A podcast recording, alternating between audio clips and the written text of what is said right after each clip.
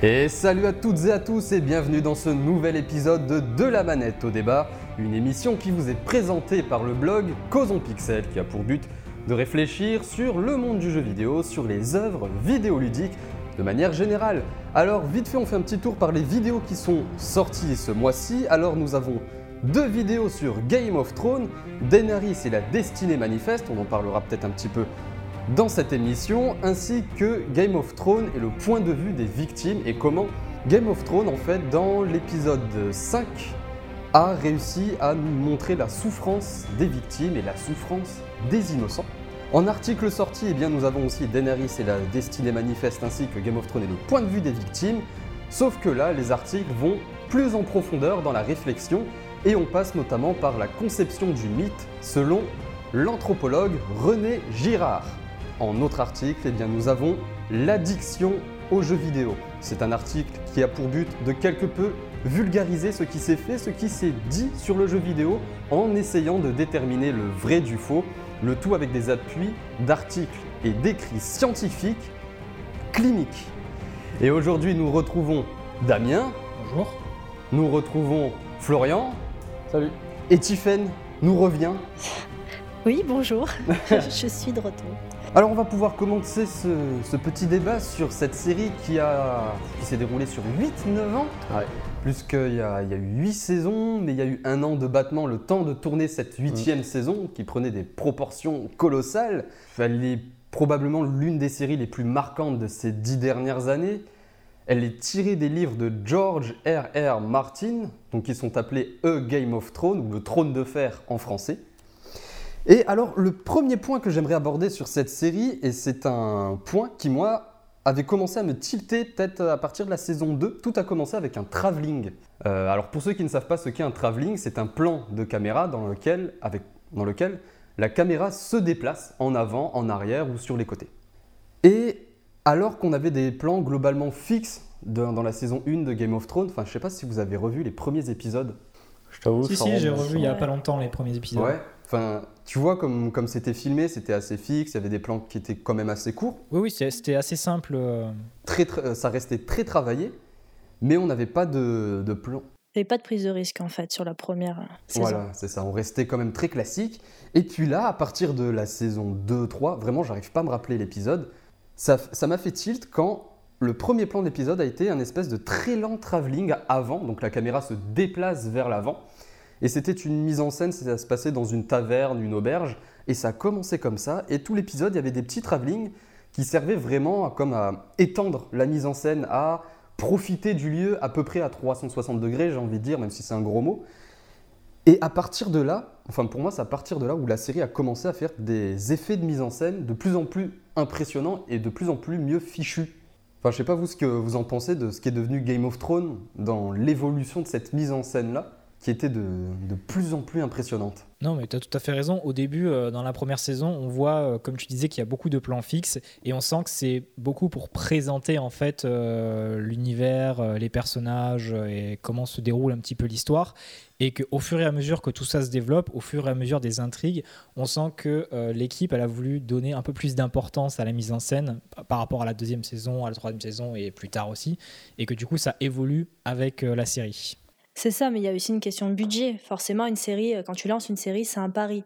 Donc on va tenter sur un pilote, puis une première saison, et on voit les audiences. Et là, c'est vrai que c'était plutôt concluant dès le début. Il y a eu énormément de gens qui, euh, qui ont regardé cette série.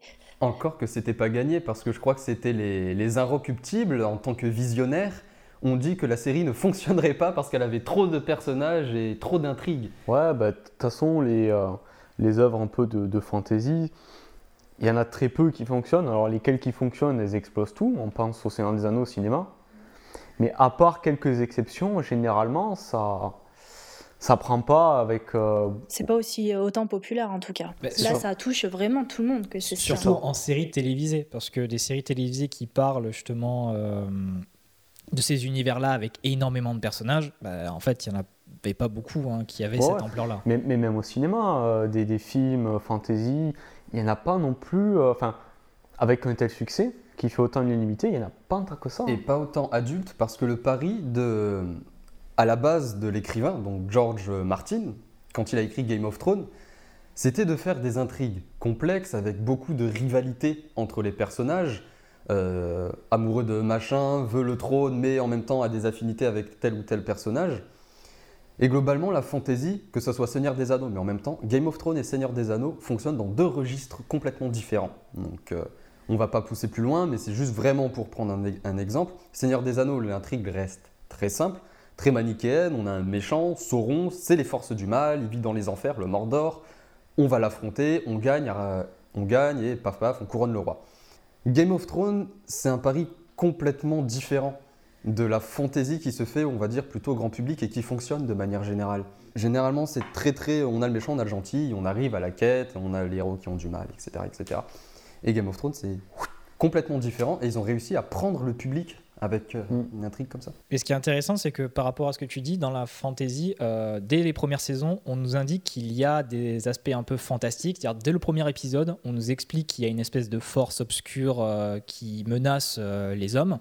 Mais au final, dans la saison 1, on n'en entend pas plus parler que ça. Et au final, on se concentre beaucoup plus sur les hommes et sur, comme tu disais, les intrigues, les différents complots, comment pendant longtemps, moi ça fait un moment, j'ai pas vu. Euh, on, on l'a peut-être pas dit en début d'émission, on va spoiler.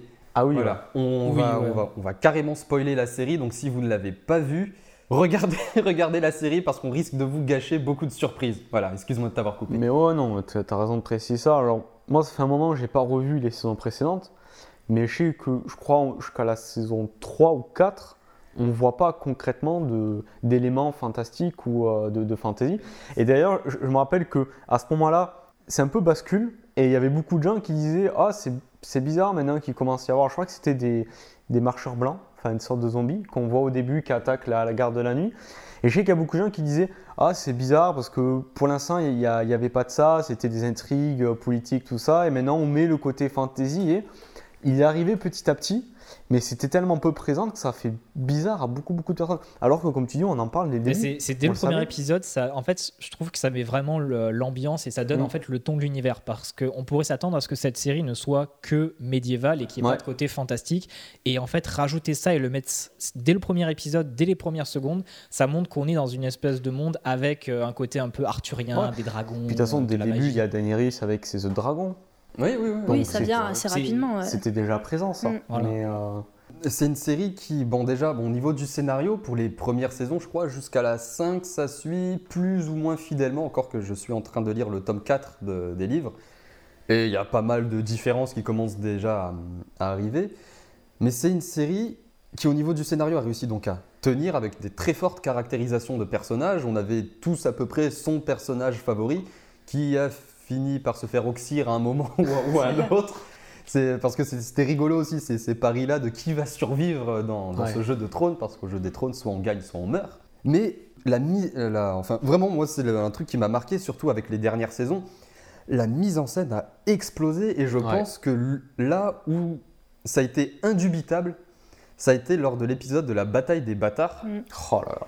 Donc c'est l'épisode où Jon Snow affronte euh, Ramsay Bolton, le bâtard de Lord Bolton, et c'était filmé mais de manière hyper viscérale. Enfin la caméra était très proche de Jon, en plein milieu du champ de bataille. On savait même pas où aller, même Jon Snow était là en train de regarder partout. Bah, c'était, moi j'ai eu l'impression comme, comme filmer une bataille de la Seconde Guerre mondiale avec ces, soldats adverses, avec les casques. On aurait dit un peu quand, tu les vois rapidement passer, ça fait un peu euh, soldat. Euh, euh, nazis de, la Seconde Guerre mondiale.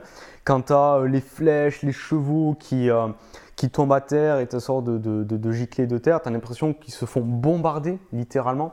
Et toute cette scène où Jon Snow il est sous un tas de cadavres, il essaie de se, de se lever, pareil, tu as l'impression que c'est des soldats de, la Seconde Guerre mondiale et c'était très très frappant. Comme, Je pense que moi, cette bataille-là a eu le même impact que quand j'ai vu la scène du débarquement du film Il faut sauver le soldat Ryan de Spielberg. Je trouve qu'en termes de virtuosité, elle est au même niveau. Vraiment. C'était impressionnant ce moment-là.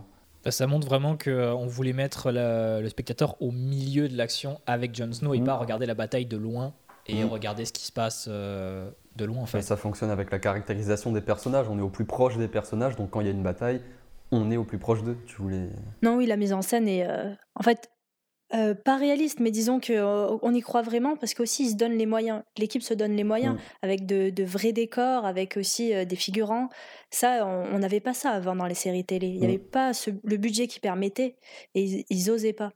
Et du coup là, vraiment, c'est ce qui a ce qui a marqué un, un tournant. Je sais pas si c'est vraiment au fond une vraie question de budget et pas Pas plutôt, seulement, ouais. et pas plutôt une question de on prend des gens talentueux ou des gens qui veulent faire leurs preuves. Je ne connais pas l'historique des réalisateurs de Game of Thrones, Mm.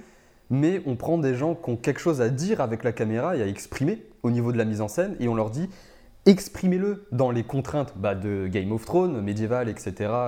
et, de l'intrigue, mais exprimez-le dans votre, euh, dans votre mise en scène. Et la bataille des bâtards et ensuite les, les- les- les épisodes qui ont suivi, c'était complètement ça. Enfin, on sentait pas qu'il y avait un producteur derrière qui disait Ah non, fais plutôt un gros plan là maintenant. On sent plus le réalisateur qui a dit Voici mon storyboard. Donc, euh, on va dire la, petite bande dessinée pour vraiment vulgariser, qui doit montrer les plans de caméra au moment du tournage et ceux qui vont être effectués. On a plutôt l'impression que le réalisateur a fait ça, a dit Bah voilà, je vais faire ça et on va faire ça comme ça, comme ça. Toi, tu vas Ah, passer là. Un autre exemple de mise en scène pour, euh, pour soutenir ton, ton argumentaire, je crois que c'est dans la même saison, la bataille des bâtards. Euh, c'est le, le suicide, alors je me rappelle plus son prénom, Tommen.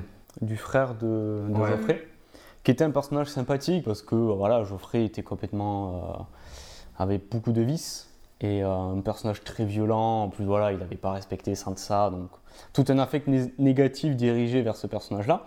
Et lui, il était plutôt euh, positif comme personnage, sauf que bon, voilà, il subit un peu les, les- les- les directives de, de- de sa mère. Et il y a cette fameuse scène où euh, il, se suicide, il se suicide en sautant du balcon de, de sa chambre. Et ce qui est très marquant, c'est que la scène, on est dans sa chambre, un peu, un peu au fond de la salle, en plan fixe.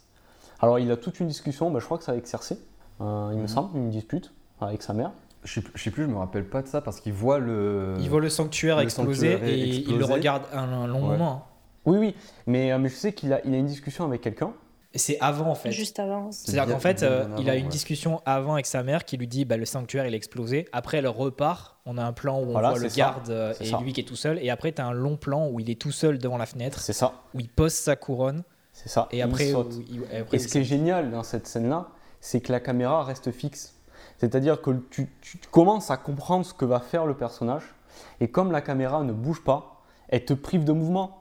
C'est tu, tu t'aurais envie de, de- de le retenir pour pas qu'il saute, et là le personnage est complètement indépendant de ta volonté, il saute, et tu, tu le ressens vraiment parce que tu es, figé On par est cette caméra ouais. fixe. On est impuissant Et c'était génial. Enfin, tu l'as vraiment ressenti quoi, comme étant, mais non, ne, ne fais pas ça quoi. Et surtout que le, le suicide aussi est anti-spectaculaire. Oui, C'est, il pose juste sa couronne, il se met au bord de la fenêtre et il se laisse tomber. C'est pas, il va pas faire un grand discours et un grand saut c'est machin. ça. C'est, il pose la couronne, il marche, il va au bord de la fenêtre et il marque même pas un temps. C'est juste histoire de se laisser tomber. En plus, il saute pas, il se laisse tomber. Ouais. Et ensuite, je crois Ouais. que ça fait générique de fin. C'est plus. ouais. Et, Et, euh, euh, Et et c'était super bien réalisé pour te faire vivre le côté, bah voilà, t'as aucune emprise sur les choses. C'était c'était bien vu ça. Donc ces petits trucs de, de mise, de mise en scène là, on n'hésite pas à faire de, de l'intimiste quand ça s'y prête pour, euh, pour Tommen ou alors du grand spectacle, mais du grand spectacle bien fait. Euh, pas du spectaculaire spectaculaire pour le spectaculaire, bien qu'on y reviendra pour euh, l'épisode 5 avec la, ba- le- la petite bataille entre la montagne Oui, et, et, et Clegane. Mais en tout cas, c'est une, série déjà qui marche dans l'optique de HBO, donc euh, la, la chaîne qui produit la série, Home Box Office. Et cette chaîne, pour elle, c'est faire du cinéma à la télévision. C'est le pari réussi, hein. vraiment. Oui, Ah, complètement. Ce que, je trouve bien, c'est que tu as le côté quand même euh, dynastie historique. C'est-à-dire que tu suis une, euh, non pas un personnage, mais euh, une famille de personnages qui ont un certain, une certaine vision des choses et tu les fais se confronter à d'autres familles. On n'est plus dans le schéma de un personnage contre un autre personnage, mais une famille contre une famille. Bah, Ça, ça vient par contre directement des bouquins, parce que les livres, ce qui, est- ce qui doit être intéressant dans la lecture des livres, c'est de lire seulement les chapitres du personnage que tu aimes pour avoir que sa vision. Parce que les, les livres Game of Thrones, c'est à chaque fois plusieurs personnages et on te raconte une partie de l'histoire avec son point de vue à lui à ce moment donné. Donc quand on te dit que tel personnage est mort, si ce personnage-là n'est pas au courant, bah, il va continuer sa quête en Mm. pensant qu'il est toujours en Mm. vie et il arrive un moment, il fait Quoi? Mais en fait, il est mort et euh, ça, ça rend les choses beaucoup plus intéressantes. Ça, ça vient directement par contre euh, des livres de Martin. C'est ce qui les a fait, euh, C'est ce qui a donné aussi le- ce succès-là. Oui, parce que la particularité de, de Game of Thrones, c'est qu'il n'y a pas de héros principal en fait. Donc euh, on- c'est difficile de, c'était difficile à la base de s'attacher, et pourtant ils ont quand même réussi à faire ça. C'est que chacun s'est attaché à son personnage, euh, avec des petits changements aussi en cours de, en cours de série. Tu adores un personnage au tout début, et puis petit à petit tu te rends compte que par ses actions tu peux plus l'adorer, c'est Mm. plus possible. Et ça c'est quand même très rare, il faut le dire. C'est vrai que ce que tu dis, Tiffen, le fait de, de, de faire évoluer le personnage et carrément le, le- le changer, moi, la, la seule fois où je l'avais vécu, c'était dans Breaking Bad. Où Walter White, à la fin, euh, il m'était détestable. Là, ne spoil pas Breaking Bad, déjà Game of Thrones, on fait un carnage. voilà. Mais je veux dire, là où au début, avec la situation, on est vachement empathique et on en vient à, à excuser ses comportements, mais il, il tombe dans une perversion qu'à la fin, tu te dis, mais c'est bon, quoi. Enfin, il, vaut, il vaut mieux que le personnage meure, tu, tu souhaites sa mort, parce que tu dis, il faut arrêter là. Mm. Et c'est très fort d'arriver à faire ça. Très, très fort. Et ça, c'est le, c'est le, les personnages qui ont eu des évolutions comme ça qui, qui sont très intéressants. C'était euh, bah, les, les Lannister, Cersei et Jaime.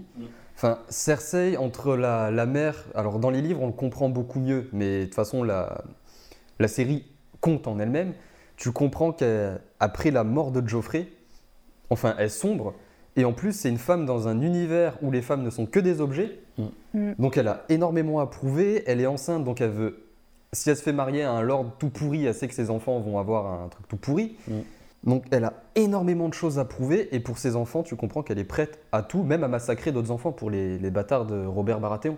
Où elle a, elle a envoyé ses soldats en ville pour tuer tous les bâtards. Et à partir de là, je pense que tout le monde s'est dit c'est, elle est infâme, cette femme. Mm. C'est la vraie louve de l'histoire finalement. C'est euh, Mm. pas les Stark, c'est elle la louve qui protège ses Ouais. petits en fait. Parce que le- c'est sûr que quand on prend ce, ce, euh, ce point de vue-là, oui, c'est sûr. Enfin, Cersei, elle, est, elle était prête à tout, même, même à s'aveugler. Parce que quand Daenerys arrive, elle tranche la tête de, de Missandei. C'était pas nécessaire. Mm. Donc, elle se condamne toute seule. Parce que bon, en même temps, elle est sûre de son pouvoir. Port-Réal n'est jamais tombé. Le donjon rouge n'est jamais tombé. Elle y croit pas, hein. elle y Ouais. croit pas cette chute. Bah, D'ailleurs, si ça peut vous expliquer, si on peut vous expliquer aussi pour, euh, pourquoi elle ne, elle ne peut pas croire que le donjon rouge est tombé, je vous invite à aller voir la chaîne de Mestre Thibaut, qui est un, un gars qui fait tout l'historique de Game of Thrones. Donc tout ce qui a été dit dans les romans, tout ça, il le répertorie et il en fait des vidéos de chaque, euh, chaque moment, notamment quand les Targaryens ont commencé à prendre le pouvoir, etc. C'est super intéressant et je pense que ça devrait vous intéresser si euh, vous aimez Game of Thrones. Allez voir, ça s'appelle euh, Mestre Thibaut. Et dedans, il explique que oui, le, le donjon rouge n'est strictement jamais tombé à aucun moment. Il y a eu deux trois sièges et les sièges n'ont jamais tenu. Et le moment où elle tombe, où elle se rend compte que son invincibilité, enfin, c'était qu'une illusion, ce jeu d'acteur de, de l'actrice, je sais plus comment elle s'appelle. Elle a joué dans 300 Ouais. C'est la femme de, euh, de Léonidas. de Leonidas. ouais. Mm. Oui, sans un mot, sans un mot, elle arrive à faire passer tout ça, quoi. Ah ouais. Juste en regardant ce qui se passe Et et puis, puis sur- sur- sur- surtout, ce qu'elle ce qu'elle souhaite à, à transmettre, c'est le, le- le déni de la réalité. Parce que quand tu as son, sa main qui vient lui dire Bon, il faut qu'on faut qu'on parte, parce que là, ça y est, enfin, c'est fini, et qu'elle voit le dragon au loin, elle dit Non, mais c'est bon, ben, dis, le donjon rouge est, est jamais tombé, il tombera pas. C'est c'est du déni de la réalité. Mm. ce moment. Et elle arrive à retranscrire ça très subtil, très fin. faut y arriver. Et c'est que dans, les, dans le jeu de regard. Et cette évolution de personnages euh, très secondaires, mais qui a énormément à prouver, qui euh, aime son père, mais en même temps le déteste parce que c'était qu'un objet pour son père, euh, Tywin Lannister, qui devient une reine implacable en pleine guerre. Donc en plus, elle doit assurer son trône parce qu'au final, si on regarde vraiment d'un point de vue extérieur, Cersei, c'est un personnage royal qui hérite du trône Mm. Et qui doit asseoir maintenant son pouvoir. Comme à chaque personnage royal qui récupère le trône, il faut qu'il fasse preuve d'autorité. Les bannerets essayent de se soulever, machin, et elle essaye de, bah, de- de- d'asseoir son trône. Et en fait, dans l'histoire de Game of Thrones, ça, ça s'est passé plein de fois. Plein de fois. euh, bah, encore une fois, allez voir la chaîne de Mestre Thibaut, vous allez voir. Pour, à la fin, ensuite, s'effondrer totalement et dire juste Je veux que mes enfants vivent. Parce qu'elle est enceinte et elle va, elle va mourir avec, euh, avec C'était- très juste comme moment. Mm. Quand elle dit bah, j'ai peur là, quand, quand ils sont dans, dans le caveau, elle fait là j'ai peur de perdre mon enfant. Enfin, c'est une des plus belles scènes de, de Game of Thrones. tout à ouais. fait. Mais en plus, il faut, faut dire aussi que l'auteur euh, des bouquins s'est beaucoup inspiré de l'histoire euh, médiévale, euh, Anglaise. euh, de l'Angleterre, de la France aussi. Mm. Et, euh, et rien que quand on jette un œil sur l'histoire des rois français, avec les différentes familles qui sont succédées, enfin, c'est. C'est ça la hauteur de la série. hein. Il y, a- une histoire comme ça, je crois que c'était avant ou pendant le- les rois carolingiens, où c'était une famille royale et ils cherchaient à chaque fois se venger du meurtre ou de l'empoisonnement de quelqu'un ou quelqu'un d'autre. Et c'est une histoire de dingue, je sais plus comment elle s'appelle. Alors si vous voulez savoir, c'est sur une chaîne d'histoire qui s'appelle Question d'histoire. Euh, vous la retrouverez, je la mettrai dans la description, la vidéo en question si vous voulez, euh, si vous voulez savoir. Et c'est une histoire de fou. C'est comme Game of Thrones en gros. C'est ah il a tué machin, bah je vais monter lui contre lui. Enfin c'est l'histoire de dingue. Ouais. Et ensuite la royauté française s'est réellement euh, instaurée. quand ils cherchent le cousin de l'héritier indirect du trône. Enfin, pareil, moi, j'avais vu une, une vidéo qui présentait euh, l'arbre généalogique des familles, de la succession des trônes. C'est d'une complexité tellement il y a eu de, de choses. Enfin, C'est passionnant, mais il faut, faut- faut prendre le temps de s'y plonger. hein. C'est l'histoire de la politique hein, Ah du oui. monde euh, entier. Tout à fait. Et le deuxième personnage Lannister, c'est aussi Jamie. Mm. Alors c'est génial parce que le gars, tout le monde le détestait. C'était vraiment euh, je me la pète, euh, moi je peux tuer, euh, je te tue euh, quand je veux d'un clignement de cils. Et il devient, alors sur un le Nine Gag, ils ont, c'est un site d'images drôles, ils ont mis une image des premières saisons de Jamie en disant euh, surfeur détestable, la côte californienne qui se la pète. et à côté, ils ont mis une image de sa tête euh, après qu'il se soit fait couper la main et qu'il euh, Mm. ait vécu énormément de choses. Ils ont mis survivant de la guerre d'Irak. Parce qu'il commençait à avoir le regard dur, euh, fatigué.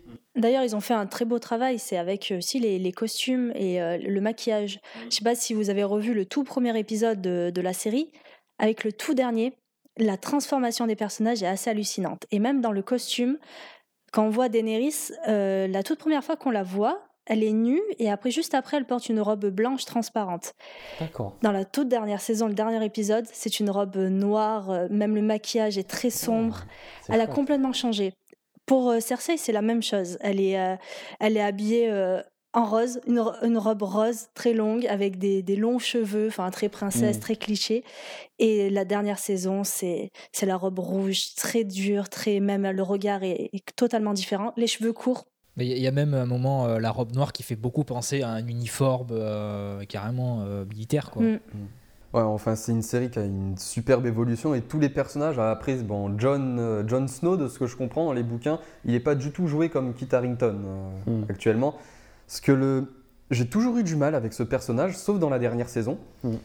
parce que c'est toujours, il est toujours en Yes, I must protect the wall. No, I know nothing.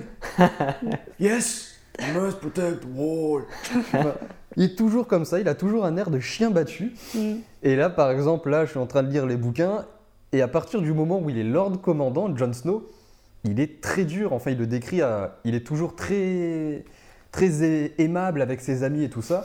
Mais la façon dont l'auteur te le décrit, Mm. tu sens que c'est Jon Snow, Lord Commandant. Il Mm. dit un truc, c'est ça, et c'est pas autre chose. C'est euh, quelqu'un qui a une énorme assurance.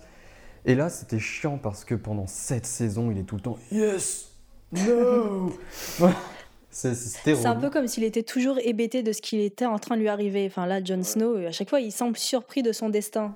C'est Ouais. jusqu'au bout. Et finalement, il, se fait avoir par ça, quoi. D'un d'un côté, ça fonctionne bien parce qu'il n'arrive pas à prendre de bonnes dé- enfin, de décisions tout court. Mm. Il n'y a que lorsqu'il est, il est hum, soldat, qu'il est capitaine d'un bataillon, qui prend les bonnes décisions. C'est c'est un homme de guerre, c'est un, c'est un soldat. La bataille des bâtards, il a pris des décisions. Mm. Euh, quand il était roi et qu'il fallait agir contre un ennemi, là, maintenant, tout de suite, il a pris toutes les bonnes décisions. Mm. Euh, ne pas châtier les familles qui avaient trahi, par exemple, enfin les enfants des familles qui avaient trahi Mm.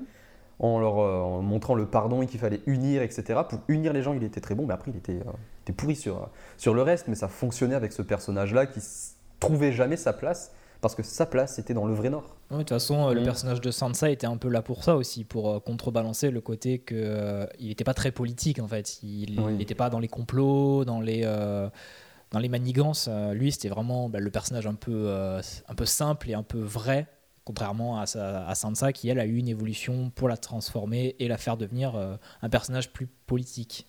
Politique, mais ce qui est intéressant chez Sansa, c'est qu'elle ne cherche pas le pouvoir.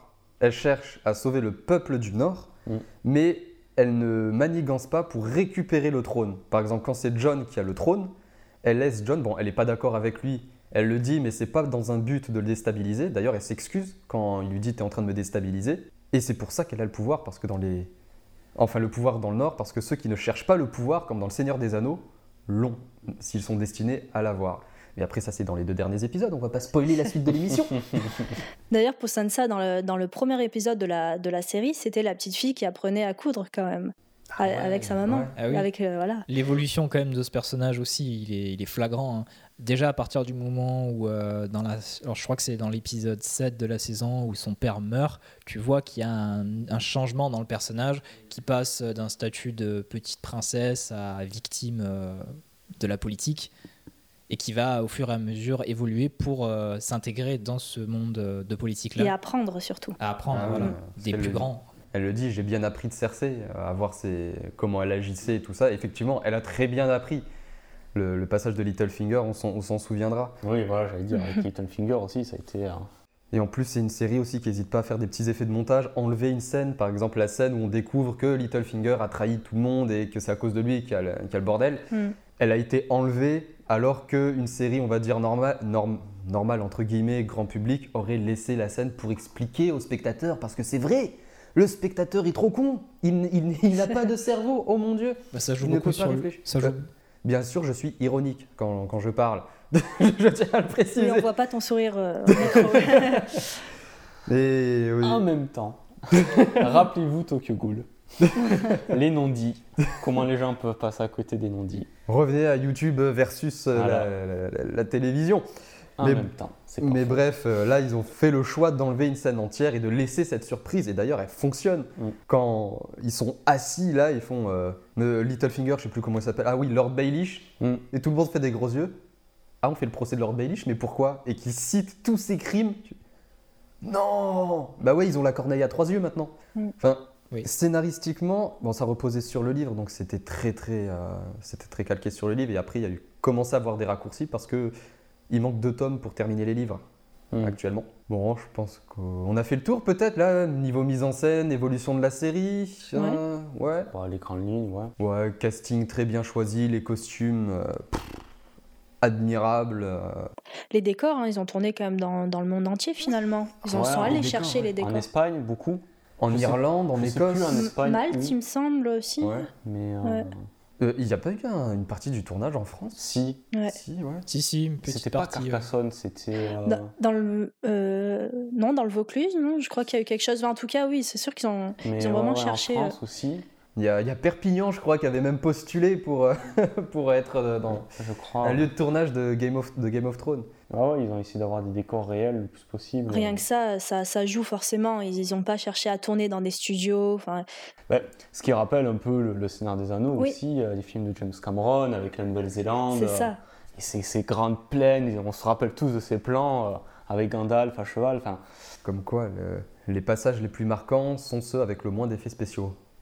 Et oui on y croit plus Ah oui, mais ça sera un autre débat, oui. Après, même, j'ai envie de dire, les- on peut quand même parler des effets spéciaux de, de cette série quand même qui sont euh, bien réalisés. Je veux dire, ne serait-ce que euh, tu vois la différence entre les premières fois où tu vois les dragons et les dernières fois où tu les vois. Notamment, il y a un plan où euh, Jon Snow euh, passe sa main sur Ah, ouais. euh, le dragon. Mm. Tu sens vraiment euh, qu'il y a une texture, que ça vit, que ça bouge. Et en fait, ça, c'est de la 3D. Tout ça, c'est, Ouais, ouais. ça n'existe pas. Mais même la première apparition des dragons était convaincante. Parce que moi, je, me rappelle, euh, je sais plus quelle saison de Walking Dead, où ils, ils mettent en scène une horde de zombies. Alors, les premiers rangs, c'est des figurants. Et à partir de je sais plus quel rang, c'est de l'image de synthèse. C'est dégueulasse. Et comme tu le soulignes, est-ce qu'il faut s'amuser à faire le comparatif avec The Walking Dead au même moment? En sachant que pour les trois premières saisons, The Walking Dead était le concurrent direct de Game of Thrones. Enfin, ça se jouait à peu de choses. Un coup, c'était Game of Thrones qui passait, un coup, c'était Mm. The Walking Dead. Et dès que le, gouver- Oh, dès que le gouverneur est mort, Ouais. Bah, bah, forcément, c'est c'est très manichéen, The Walking Dead. hein, donc, bon, dès que le gouverneur est mort, ça s'est viandé. Ils ont changé deux, trois fois de showrunner. Donc, le mec qui fait la direction artistique, entre guillemets, de la série. Et c'est devenu un espèce de truc de mormon. Je sais pas pourquoi. non, mais la saison 8, ils construisent le village mormon typique. Putain. Parce que tu te souviens quand on avait, quand on avait regardé ouais T'as le forgeron, t'as l'église, tu vois qu'à un moment ils construisent une église. Oh, c'est l'apocalypse Il y a autre chose de plus important. Non, surtout ce qu'on disait tout à l'heure, dans Game of Thrones, ce qu'ils ont réussi à faire, c'est garder les acteurs du début à la fin. Pas tous, pas tous. Il y en a, Il y en a- qui il y en a ont changé, les. Vraiment, des- les, les acteurs principaux sont restés. Alors que The Walking Dead, euh, il, me- il me semble que Rick, euh, Rick Grimes euh, est, Il en avait marre. est- est parti. Ah oui, Ouais. j'ai appris ça. L'acteur l'acteur principal, quand Il même. prend un hélicoptère, il se casse. Non, c'est ça. Non, mais ça veut tout dire quand même d'une série. Quand un acteur, euh, l'acteur mais- principal part. euh, Moi, The Walking Dead, il y a un truc qui. C'est là que tu vois que la série est maladroite. C'est euh, assez tardivement, saison 7, je crois, on tue Glenn, qui est un des personnages qu'on connaît depuis le- la saison 1. On est très attaché à ce personnage. Il noue une relation euh, euh, d'amour avec Maggie. Et le deuil de Maggie, euh, on s'en fout complet. C'est très peu traité. Alors qu'elle était censée avoir ce côté un peu cathartique de nous, on fait le deuil avec elle et on s'en fout. Bah, The Walking Dead, en fait, C'était eu- chaud quoi. c'est c'est dramatique comment la qualité d'écriture. Attends, ils ont fait mourir. Spoiler The Walking Dead aussi. Ils ont fait, ils ont fait mourir Carl, mais l'ont remplacé par une petite fille encore plus relou. Et ils ont réussi à viander Negan. Ah ouais, regardez la deuxième saison si vous avez aimé Negan. Maintenant. La deuxième saison, la Oui. saison 8. Enfin, la saison 8, Voilà. ouais, pardon, ouais. Moi, je sais pas, j'ai pas vu la saison 8, je me suis arrêté à la fin de la saison 7, moi. Ah ouais, bah. Mais C'est dramatique là. C'est vrai que c'est marrant de comparer les deux et de voir le déclin de l'une. euh, À, à ce point-là, si euh, par exemple je suis aussi virulent avec The Walking Dead, c'est que des fois il y a des plans, il y a des erreurs techniques au niveau du plan. À un moment, il y a un recadrage flou. En gros, tu vois qu'ils sont en train de retoucher leur zone de flou et de recadrer trop rapidement pour que ça soit réellement poursuivre le personnage. Et tu sens que c'est une erreur technique qui qui est restée au montage. hmm. Alors, ils ont dû faire une quinzaine de plans, ils ont gardé celui-là, je ne sais pas par quel miracle. Ou alors, en plus, c'était même pas un plan nécessaire, ils auraient très bien pu couper. Et. Attends, j'ai deux, deux minutes. Et aussi, j'ai oublié, c'est pas grave. Non, ouais. non, et puis même au niveau des costumes, The Walking Dead, enfin, il y a- il y a- ça n'a rien à voir avec Game of Mm. Thrones. Bon, tu sens que le budget a été, euh, a été bien diminué, mais, mais quand même. Quand même. Ouais, Ouais, c'est catastrophique. Enfin, quand tu vois les mecs arriver avec leur cheval et leur plastron en plastique acheté Ouais. chez Jiffy. euh, Les perruques, euh, Oh, Tout la, est flagrant. La chevelure de Carole, c'est. Eh, mais, c'est- mais vraiment, mais c'est dingue! Elle Ah est- ouais, c'est. Enfin bref, on va s'arrêter. Là, on Ouais, de Game of dire, on a fait une petite aparté. Mais pour le, Non, mais mais c'est- pour le comparatif, Je, c'est. je- je pense que c'est important quand même, parce que comme tu as souligné, elles étaient concurrentes. Moi d'ailleurs, j'ai découvert Game of Thrones et Walking Dead en même temps, parce qu'on parlait des séries en même temps, et je pense qu'on est beaucoup à avoir fait ça. Donc euh, voilà, c'est bien de, de- de me remettre en contexte en tout cas. Voilà. Bon, on a fait un petit peu le tour. Alors, euh, du coup, Game of Thrones a créé des hymnes. Enfin, tout le monde se souviendra, je pense, de- du thème principal de Game of Thrones. Mm. Tout le monde le chantera, le sifflotera. Il y a eu des remasters, enfin des, des remixes euh, à tout bout de champ. Ramin Djawadi, on n'a pas parlé des musiques, qui, Ouais. bon, on en parlera après la pause musicale. Ramin Djawadi, compositeur de Game of Thrones, est très ami avec un certain chanteur. Les fans de néo-metal doivent le connaître, puisqu'il s'agit de Serge Tankian. Mm. Et ces deux amis-là ont repris l'un des hymnes de. Tu peux préciser le of groupe quand même Pardon, excuse-moi, System of a System Down. of a Down. Voilà. Euh, groupe euh, mythique si- euh, Mm. s'il en est. Eh bien, Serge Tankian a chanté pour Ramin Djawadi et a repris Les Pluies de Castamer, si vous avez écouté en français, ou pour les plus anglophones, The Rain of Castamere. Eh bien, on va s'écouter cette chanson-là, Serge Tankian et Ramin Djawadi pour Game of Thrones avec The Rain of Castamere.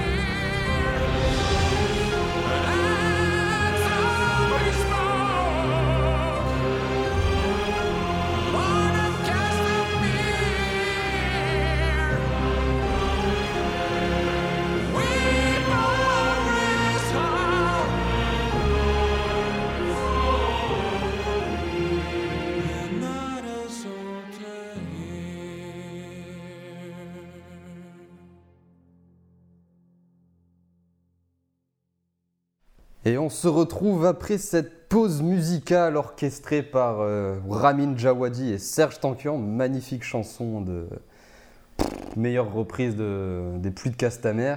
Ouais. C'est Bah, ça, ça change la couleur du morceau, c'est dingue. enfin la, la voix de, por- portée par, par ce chanteur-là. C'est enfin, assez génial avec tout, toute cet orchestre symphonique. Ça résume parfaitement Game of Thrones et ce qu'il va se passer dans cette dernière saison. Quelle transition. Son, son flot de mort, de tristesse, de déception. Beaucoup de choses se sont passées. On rappelle, on va, on va spoil du coup la dernière saison. Ah oui, Ah, complètement. voilà, Là- vaut mieux le rappeler encore. euh, Là, pour vous dire, en fait, ça va être pire que tout à l'heure. on va, on va pas y aller par quatre chemins, on va, on va grave, grave, grave, grave spoiler. Dernière saison d'ailleurs, qui pour continuer rapidement sur les musiques, a vu les meilleures compositions à mon sens du compositeur Ramin Djawadi. Un très beau travail ouais, du son en général, hein, aussi euh, pour les bruitages, et vraiment Mm, un travail mm. exceptionnel. Et notamment, je crois que l'un de ses meilleurs morceaux, bon, il y en a un qui s'appelle The Iron Thrones et euh, Beautiful Beast, euh, je sais, je sais plus. Against Old Odds, euh, qui font partie des thèmes qui ont été récurrents dans la, dans la série. Mais il y en a un, celui de- du massacre de Port-Réal, qui s'appelle The Bells, donc les cloches, référence au- à l'attente des cloches qui doivent sonner euh, Mm. qui pré- précédant le massacre. C'est un espèce de de bruitage au violoncelle qu'il a fait. Vous savez, ça monte et ça descend d'un Mm. coup, ça fait un petit Mm. Et Mm. après, on a des petits. Le rythme qui est tapé très- de façon très très sourde. Et il y a une angoisse pas possible dans, dans cet épisode 5. On voit les armées arriver, on sait, on sait que ça va être un bain de sang. Mm. On espère que le bain de sang sera évité quand même, parce que Tyrion demande à, à ce que des innocents ne meurent pas. Puis j'ai revu cet épisode il y a pas longtemps, bah, hier. Et juste avec la musique, j'ai ressenti l'angoisse. Mm. Encore. De se dire, mais faites sonner ces cloches, faites sonner ces cloches. Et, euh, et cette saison 8, je pense que c'est là où Ramin Djawadi a complètement explosé. Tu, tu m'avais raconté, je sais pas si tu t'en rappelles encore, de l'évolution d'un thème de la série qu'on avait découvert. euh, C'était une fois, on en parlait de, de Game of Thrones. Tu me disais au début, il y avait ce thème-là, et puis là, dans la dernière saison, euh, il a été réorchestré pour. euh, The Reign of Castamere, qui a eu une évolution toute la série. voilà, donc si tu peux en, en reparler, c'est super intéressant ce que tu avais. Alors, en fait, The Reign of Castamere, alors pour comprendre, donc la chanson que vous avez entendue au préalable, normalement, elle est jouée, il y a juste une voix et une toute petite guitare, je crois, euh, comme instrument, une guitare acoustique. Et c'est une voix, pareil, très dure, très cassée, de, comme d'anciens soldats qui se remémorent des- l'horreur. Et il faut vite fait passer par ce que raconte cette chanson. Cette chanson raconte la vengeance de Tywin Lannister, donc l'un des personnages qui est apparu dans la série. Cette vengeance était sur un, de ses bannerets qui a refusé l'autorité de Tywin lorsqu'il est monté sur le trône. Encore une fois, je vous tournez-vous vers Maître Thibaut qui expliquera beaucoup mieux ce, ce passage-là. Et Tywin Lannister s'est vengé en massacrant toute la ville et en réduisant le château en cendres, pierre par pierre. Et en fait, il a continué de bombarder le château jusqu'à ce qu'il ne reste plus rien, bombardé à coups de catapultes, etc. Et je crois qu'il a retrouvé une famille alli- alliée et il les a noyés dans une grotte. Enfin, il a, il a tué l'entièreté de la famille. Et il a demandé à ce qu'on compose une chanson pour rappeler à tous ceux qui voudraient défier son autorité ce qu'il a fait à ceux qui ne serait-ce que osaient lui dire non. C'est fou parce que dans cette série, même les musiques sont justifiées. Quoi. Ils ont Ouais, pensé à ouais, tout. mais puis c'est malin parce que ça raconte du lore. Plutôt que de euh, surcharger ouais, l'histoire et l'univers, plutôt que de surcharger la narration actuelle qui est déjà euh, pas mal euh, complète avec ce qui se passe, ben, il te raconte ce qui s'est passé avant au travers de musique. C'est génial. C'est pour ça que les musiques sont d'autant plus puissantes, d'autant plus fortes, parce qu'il y a vraiment, on a l'impression qu'il y a un vrai vécu derrière, une Mm. vraie histoire. Parce que d'habitude, dans, dans- dans les œuvres, c'est euh, un personnage lit un bouquin, Oui. on lui raconte comme ça l'histoire, et là, ça se passe par la musique. Enfin, Et en plus, le, la chanson, la- le point de vue de la chanson, donc au niveau de la narration dans, dans cette œuvre, ce qui est intéressant, c'est que le premier couplet, c'est ce qu'a dit le seigneur de Castamer à Tywin Lannister, c'est euh, Mais qui es-tu pour que je ploie le genou Euh, T'es t'es qu'un chat avec à peine des petites griffes et moi je suis un seigneur aussi. Et donc la façon triste dont c'est raconté, on sent le poids de ce qui va arriver et le refrain, c'est la condamnation de ce qui est en train de se passer. C'est pas, ça fait and so he spoke, and so he spoke. Et ainsi par là et ainsi par là le seigneur de Castamir. Et maintenant la pluie tombera sur son, dans, son, dans, le hall de son, dans le hall de son château, mais aucune âme pour l'entendre. Pas besoin de raconter qu'il y a eu un massacre. le refrain nous dit juste avec une pluie qui tombe dans un hall, dans un couloir, que tout- qu'il n'y a plus personne et que le château n'existe plus. C'est subtil, hein, mais l'histoire passe. Ça passe, ouais. Mm. Et donc pour les anglophones qui comprennent beaucoup mieux l'anglais, je pense quand ils ont entendu les, les paroles, ils ont- ça a dû avoir un effet en plus. Et donc ce thème est apparu, je crois, pour la première fois dans la saison 2, p- durant les Noces pourpres, donc pendant le massacre de la famille euh, Stark. C'est pas plus tard, les noces pourpres? Euh, si, je crois que c'est c'est un peu plus tard. Ah non, non, non, non, c'est dans la saison 2. Déjà? Bah oui, puisque Eddard Stark est mort dans la saison 1, et là c'est le deuxième événement qui a marqué Game of Thrones. Ah ouais, putain, je les voyais plus, Mm. plus loin, moi. Pareil, moi aussi. que je me refasse un. Euh, ça, j'en suis sûr, mais peut-être dans les commentaires, euh, si on sait jamais, parce que Ah je peux me tromper, mais pour moi c'est la saison 2. Oui, les parents Stark, de toute façon, sont morts euh, très très vite. hein, ouais. Ouais. Bah, c'est ce qui a lancé ensuite tout, euh, beaucoup d'événements. C'est entendu là. Et donc, quand on connaît l'histoire de Game of Thrones, qu'on entend le thème de. Enfin, la chanson de Reign of Castamere jouée pendant les noces, on comprend ce qui va se passer. Et là où c'était une petite voix avec juste des petits morceaux acoustiques, enfin rapidement, le thème a eu une petite évolution par la suite dans la série, euh, où il a été un peu plus orchestré, on l'a entendu avec un peu plus de violon, pour ensuite, et je pense que c'est le stade final de- des pluies de, de c'est quand Cersei fait exploser le septuaire, ce n'est pas les pluies de Castamere qu'on entend, parce que c'est exactement la même histoire, on a osé défier Cersei, Mm. une Lannister, et elle s'est vengée en massacrant tout le monde, de façon euh, efficace, puisqu'elle a fait exploser le- le- la cathédrale. Et là, c'est la musique qui s'appelle Light of the Seven qui est lancée, qui a marqué aussi, je, qui marque, je pense, euh, la série. Très belle musique au piano. Mm. Et quand Cersei meurt avec euh, Jaime, Mm. on entend un mélange des pluies de Castamere et de Light of the Seven. En fait, c'est un peu comme si, c'est mon interprétation, elle vaut, elle vaut ce qu'elle vaut, hein, mais comme si Cersei, avec son carnage qu'elle a fait au- en faisant exploser, la- je dis la cathédrale parce que c'est un septuaire, excusez-moi, enfin cathédrale, septuaire, quand elle a fait exploser, elle a écrit son histoire d'un coup. Même vengeance que Ty- Tywin Lannister, elle a détruit tous ses opposants d'un coup. Mm. Mais au moment où elle vient de mourir, il y a une espèce de d'ironie dans, dans, Mm. dans le truc. T'as osé défier quelqu'un d'autre? Bah, Là, ici, Daenerys Targaryen qui avait des dragons. Ton château brûle, s'effondre, comme t'as brûlé le, Mm. Le septuaire. Il y a une espèce d'ironie. La les- sentence est tombée. Ouais, et la sentence en plus jouée par deux chansons en même temps qui marquent euh, les plus grosses morts de Game of Thrones et tout le drame de cet univers. Mm. Mm. C'est mon interprétation des, des, des pluies de, de, Castam- de Castamere. Je vous invite à écouter, à faire la vôtre et à me dire si, bah, à nous dire, pardon, excusez-moi, de dire si vous êtes d'accord ou qu'est-ce que ça évoque pour vous. Eh bien, cette chanson-là. Alors, euh, cette saison a aussi vu une bataille qui a marqué, puisque c'était la bataille de la longue nuit. Ouais. Qui a été très décriée aussi. hein. Éprouvant. Ouais. Éprouvant comme bataille. euh, le- Si, si durant l'épisode vous êtes demandé une seule fois, mais comment ils vont s'en sortir, c'est bon, l'épisode a marché. Ouais. Parce que je pense que c'était l'intention. Et ce qui est fou, c'est qu'on se dit ça dès quoi les deux premières minutes Ah ouais, tout à fait. Ah, de la bataille, je parle. Parce ouais. qu'en plus, il montre le- un plan sur une table, le plan de bataille, et il matérialise l'armée des morts par des, euh, par des petits pions. Et ces petits pions sont partout autour de Winterfell. Tu fais Ah, Ça va être compliqué. ça va, ça va être compliqué. Et oui, ouah, cette bataille était décriée parce qu'ils envoient direct la cavalerie alors qu'on qu'on voit rien. Mm. Après, la question c'est vous voulez faire quoi? Ah, c'est surtout que la question, c'est que quand tu as de la cavalerie, enfin, si tu la mets derrière les murs, à quoi ça sert? Voilà. Bah, déjà, Je veux, dire, que- je veux dire, en fait, elle n'aurait pas servi à grand chose, parce qu'en fait, il y a tellement de morts que encerclement, et après la cavalerie, tu vas faire quoi? Mais, mais, mais ça, de toute façon, c'est un problème qu'il y a en ce moment. euh, Enfin, ça s'est beaucoup exacerbé par rapport avec Internet. C'est l'idée que les gens, euh, leur seul angle d'approche d'une œuvre et on va dire d'analyse, c'est de pointer du doigt les incohérences, mais un niveau chirurgical du scénario. Les gens en restent à ça pour expliquer en fait des choses qu'ils n'aiment pas ou peut-être qu'ils n'ont pas compris. Ils s'attaquent à ça, alors que euh, bah, des fois, c'est pas forcément le plus important. En, en anglais, je crois que c'est le mot euh, plot qu'ils utilisent pour ça. Enfin, j'avais vu une, Scénario, oui, j'avais une, une vidéo, le mec disait mais arrêtez de faire ça. Et il, il remettait un peu en contexte historique, il disait que c'était euh, à la base, c'était parti d'un article humoristique sur un site anglais, un peu parodique, qui s'amusait à euh, relever les incohérences des scénarios.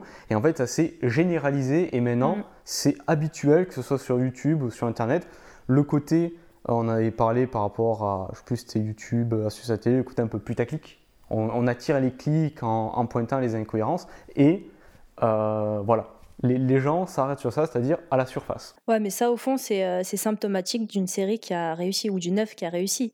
Parce que si en plus les gens sont fans, plus il va y avoir euh, des gens qui la, qui la décrient. Et Oui. c'est plutôt bon signe pour elle. Oui, non. Effectivement, ce que ça montre, c'est que ça fait vivre des émotions aux personnes. C'est tellement euh, une fanatisation de cette série qui est. Ça, c'est clair. Après, leur manière de. Enfin, les, les- les- les arguments qu'ils utilisent sont plus ou moins intéressants, mais. euh, Parce bon. que le, le truc, par exemple, pour la bataille de la longue nuit, ils ont fait venir même des, des historiens militaires en disant ouais, mais on fait pas comme ça. Même pour le siège de Port-Réal, on, on- on attend le siège et tout. Bon, Oui, mais- déjà, c'est une série de fantasy.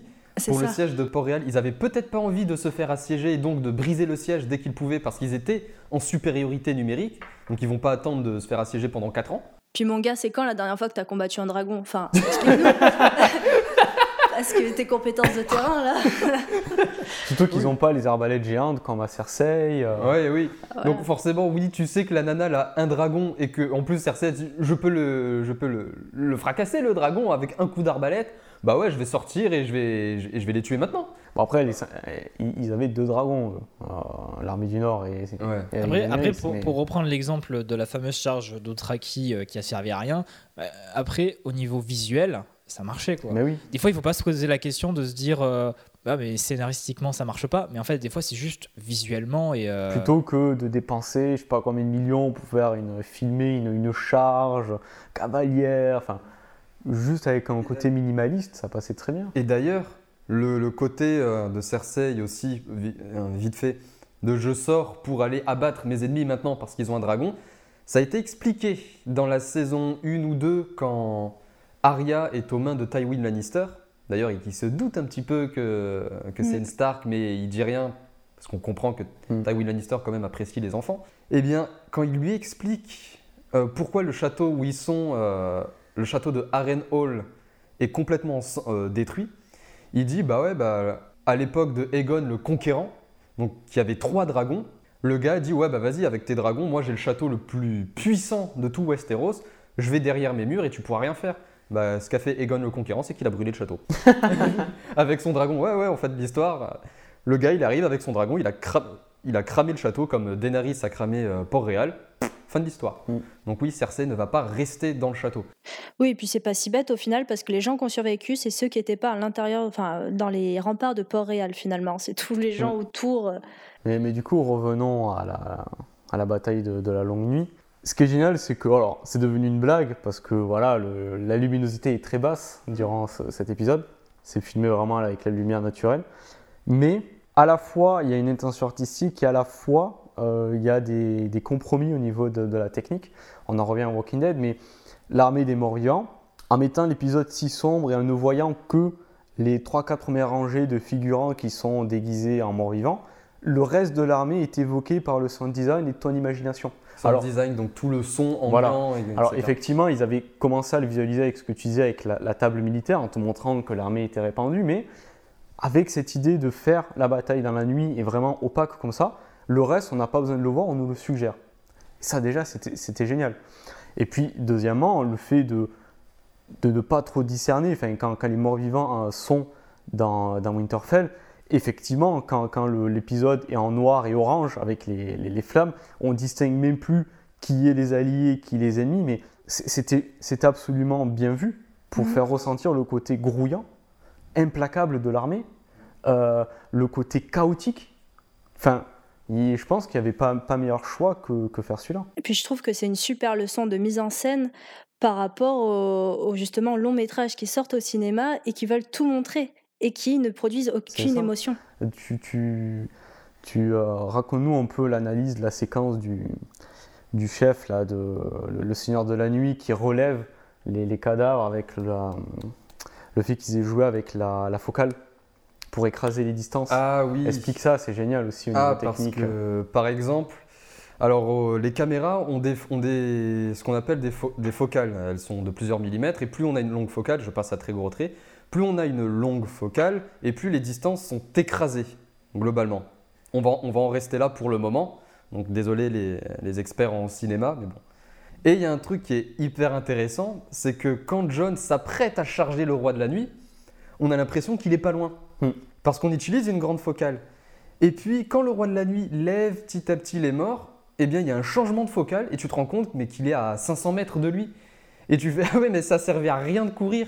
Puis le côté désespéré du moment, Oui. tu le ressens quoi. Ouais, ouais, c'est là, tu fais ah, il est pas loin au début.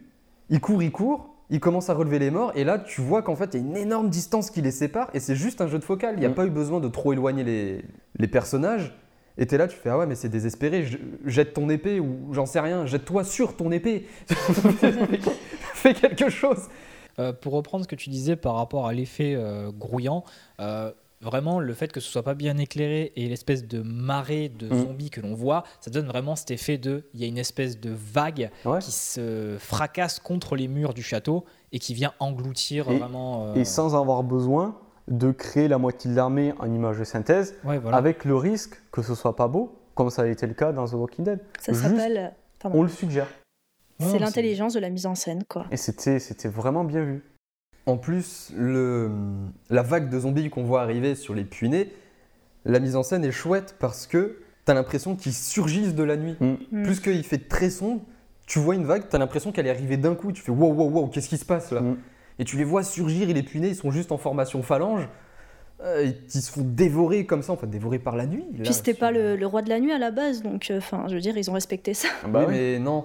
Fallait faire une nuit américaine, bleue, voilà. très très bleue, pour qu'on voit tout, parce que dans la nuit, moi, je vois tout. Moi, j'ai des yeux de noctambule. ok Je suis un hibou. Puis c'est bien connu, à la guerre, t'as le temps de tout voir. Bah oui. Ah oui, Bah, forcément, tout le monde a été à la guerre, non, dans Battlefield. Ah, non, enfin, c'est... Et en plus, ce truc aussi, ça a révélé quelque chose, c'est que les jeux...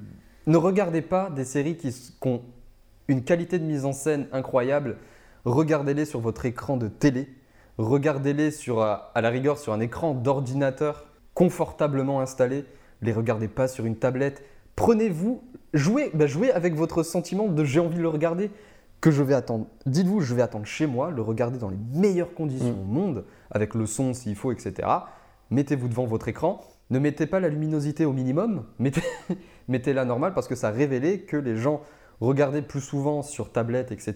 les séries, mais c'est pas les meilleurs écrans pour regarder euh, une Mais série cinématographique. C'est vrai que oui, c'est compliqué de regarder du cinéma sur smartphone. Enfin, c'est un peu, c'est un peu ce qui est compliqué avec euh, HBO. C'est un super pari, mais, mais oui, c'est des films de cinéma qui devraient se, se regarder dans des salles. Et Et- c'est- vraiment cet épisode-là et l'épisode, l'attaque de, de Port-Réal, c'est euh, des instants qu'ils ont voulu nous faire vivre sur une heure et demie. Et, euh, et c'est équivalent à un film, comme tu le disais, il y a beaucoup de blockbusters qui n'arrivent pas à cette prouesse, euh, à cette virtuosité. Blockbuster, film à gros budget, au cas Mm. où je préfère euh, rappeler. Par exemple, euh, pour le remettre dans le contexte, il y a eu Avengers Infi- Infinity War partie 2 là, qui est sorti, alors c'est Endgame, excusez-moi.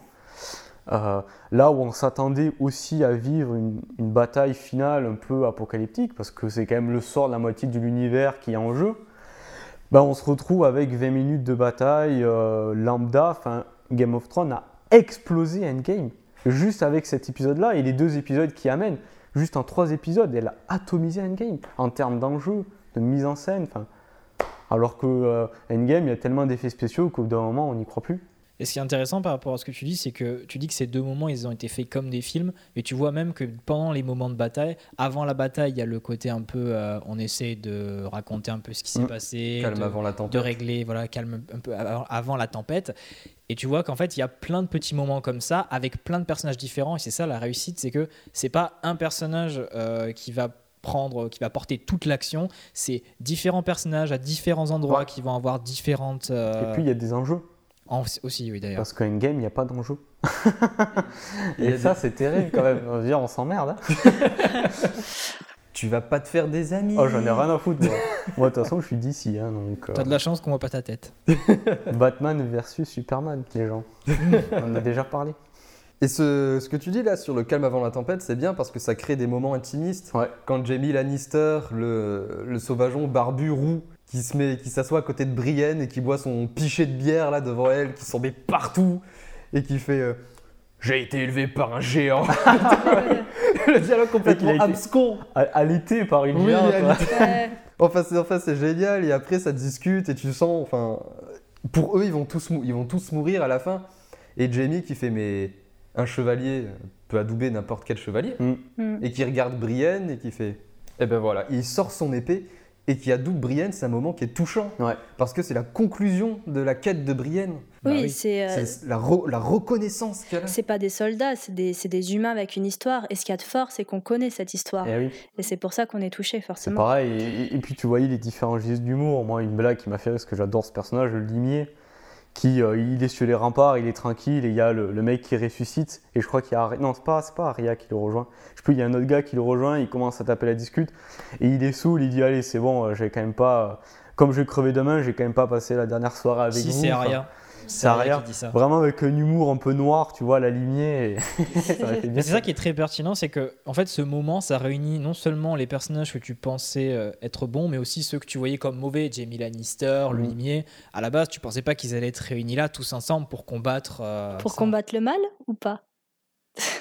Ouais, je sais pas, mais pour combattre euh, les morts quoi, en tout Et cas. Daenerys qui euh, reste focalisée sur son trône, alors que il y a un peu la- l'armée des, des zombies qui arrive. Et, oh, Ah, la mais tu pourrais réclamer le trône. Non mais attends, là on va déjà survivre. Parce que si tu crèves, t'as plus de trône parce que t'es mort.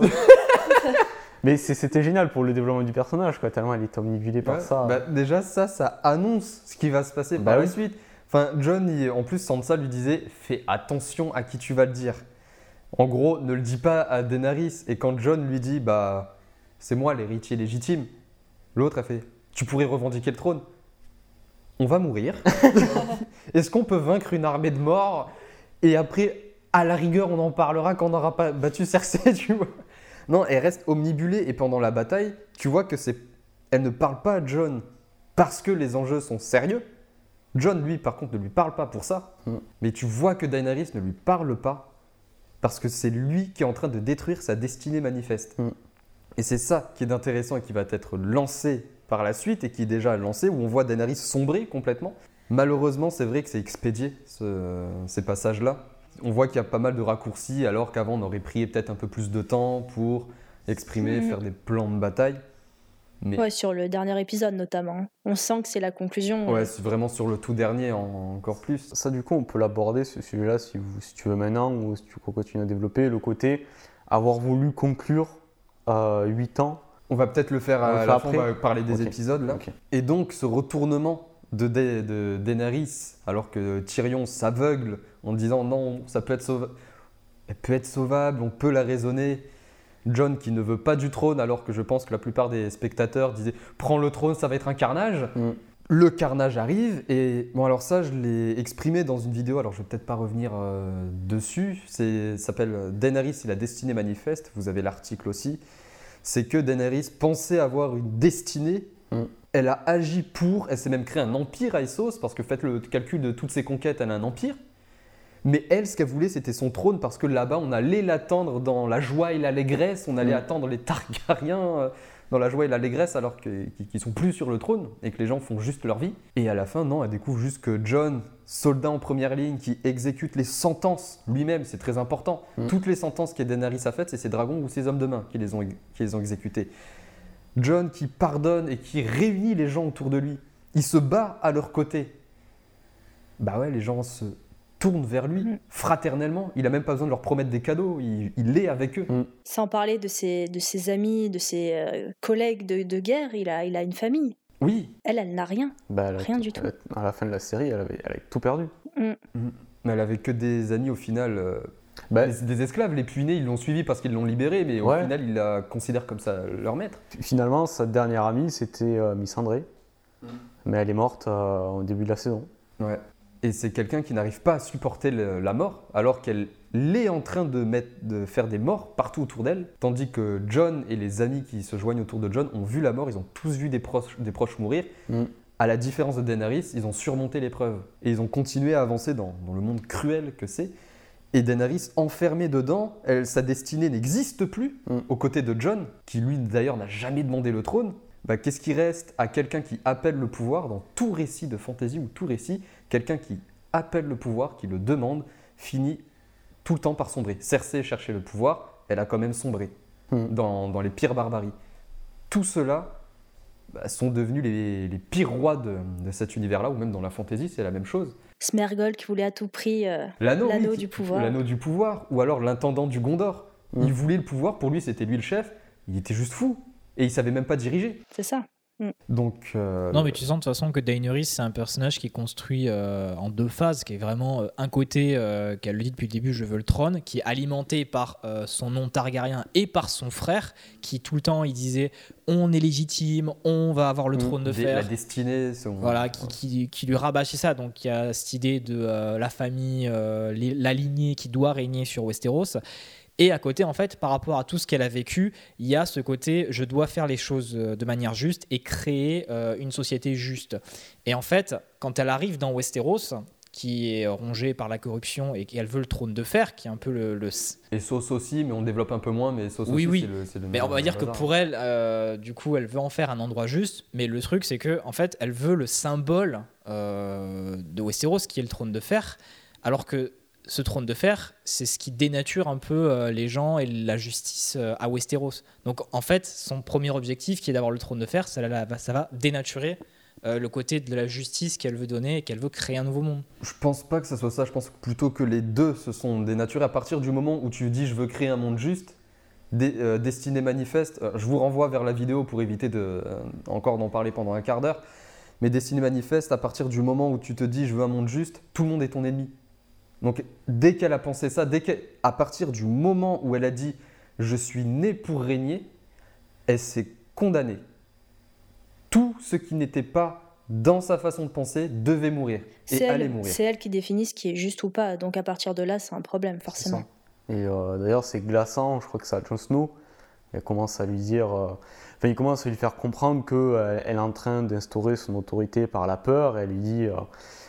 Il, lui, demande, il, enfin, il, essaie de l'expliquer qu'il faut peut-être essayer de pardonner, de négocier. Et elle dit Bon, ben, au moment, ce sera par la peur quoi, que je vais y aller.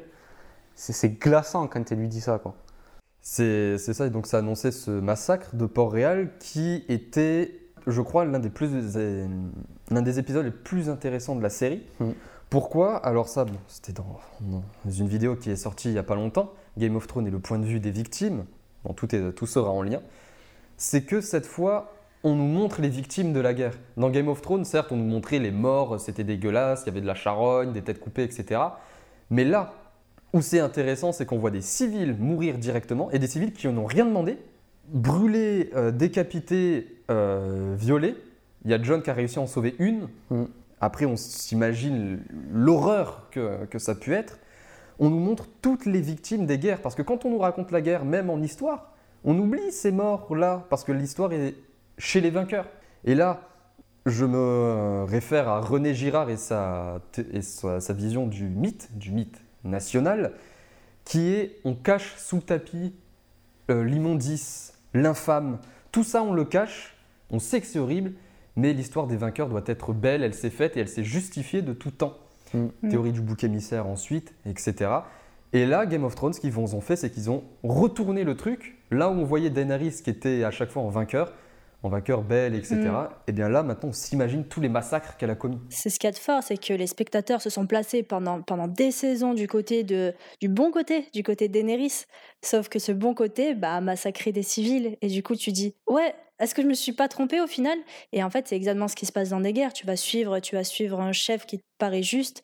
Et au final, bah, les, les dommages sont, sont Ouais, bah, catastrophiques. Tyrion, il croit jusqu'à la fin. Enfin, il- Les, aussi le- les, les massacres, excuse-moi Damien, quand les esclaves de, de Mérine, je crois, se sont soulevés pour Daenerys, avec cet épisode-là, on s'imagine très bien qu'ils n'ont pas tué que les maîtres les plus barbares, Mm. mais qu'ils ont fait un carnage dedans. Puisque déjà, on voit les hommes du Nord s'en prendre, et il y a des plans qui sont ahurissants, où tu vois que tu as un civil qui court et tu as des soldats qui les récupèrent, plaf, il lui met un coup de hache. Ouais. Déjà, les soldats s'étaient rendus, et ils se prennent, euh, ils se prennent feu et sang.